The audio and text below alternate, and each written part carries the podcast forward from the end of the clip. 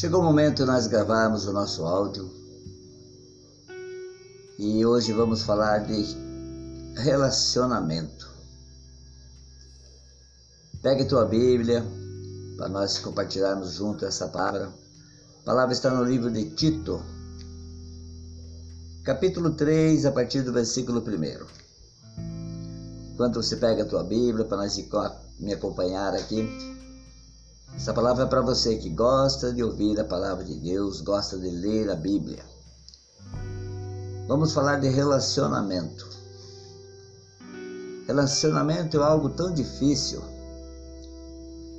que desde o princípio, lá no jardim do Éden, após desobedecer a ordem de Deus, vemos Adão e Eva trocando acusações. Eva fala para Adão: A serpente me enganou e me deu do fruto proibido, e deu para Adão comer. Adão fala para Deus: A mulher que tu me deste me deu do fruto proibido. E de lá para cá tivemos uma intensificação dessa dificuldade. Se eu olhar para mim mesmo, percebo o quanto já falhei com outras pessoas, trazendo dificuldades de relacionamento. E não é sem motivo que Deus nos deu diversos mandamentos que falam do nosso relacionamento com o próximo. Pegou tua Bíblia? Versículo 3 diz assim: Lembre-se a todos que sujeitem-se aos governantes e às autoridades, sejam obedientes, sejam sempre prontos a fazer o que é bom. Não caluniem ninguém, sejam pacíficos, amáveis e mostrem sempre verdadeira mansidão para com todos os homens. Houve tempo em que nós também éramos insensatos e desobedientes. Vivíamos enganados e escravizados por toda espécie de paixões e prazeres. Vivíamos na maldade e na inveja, sendo detestáveis e odiando uns aos outros. Mas quando da parte de Deus, nosso Salvador, se manifestaram a bondade e o amor pelos homens, não por causa de atos de justiça por nós praticados, mas devido à sua misericórdia.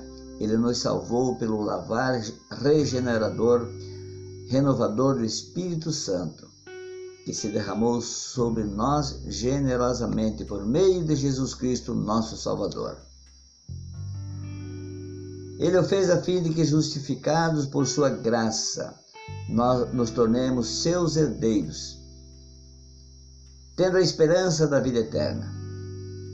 Fiel é esta palavra e quero que, que você afirme categoricamente essas coisas para que os que creem em Deus se empenhem na prática de boas obras.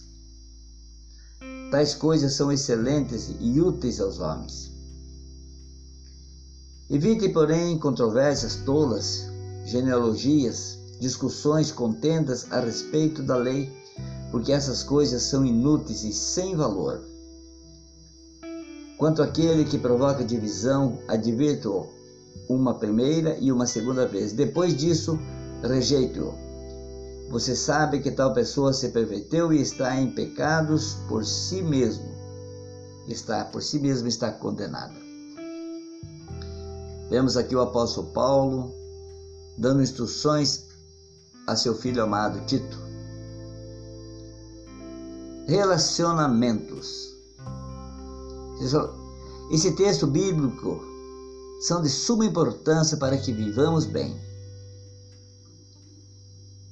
Hoje vemos Paulo falando com Tito. Mas aqui tem uma palavra nesse texto que eu quero enfatizar com vocês, que você preste atenção, que diz: não calunie ninguém. Isso significa que não devemos dar informações falsas, desonrosas ou mentirosas a respeito de alguém. Você deve lembrar-se de fatos em que pessoas comentaram o seguinte: Ouvi dizer, se é verdade ou não, eu não sei, mas Fulano. E assim segue a frase.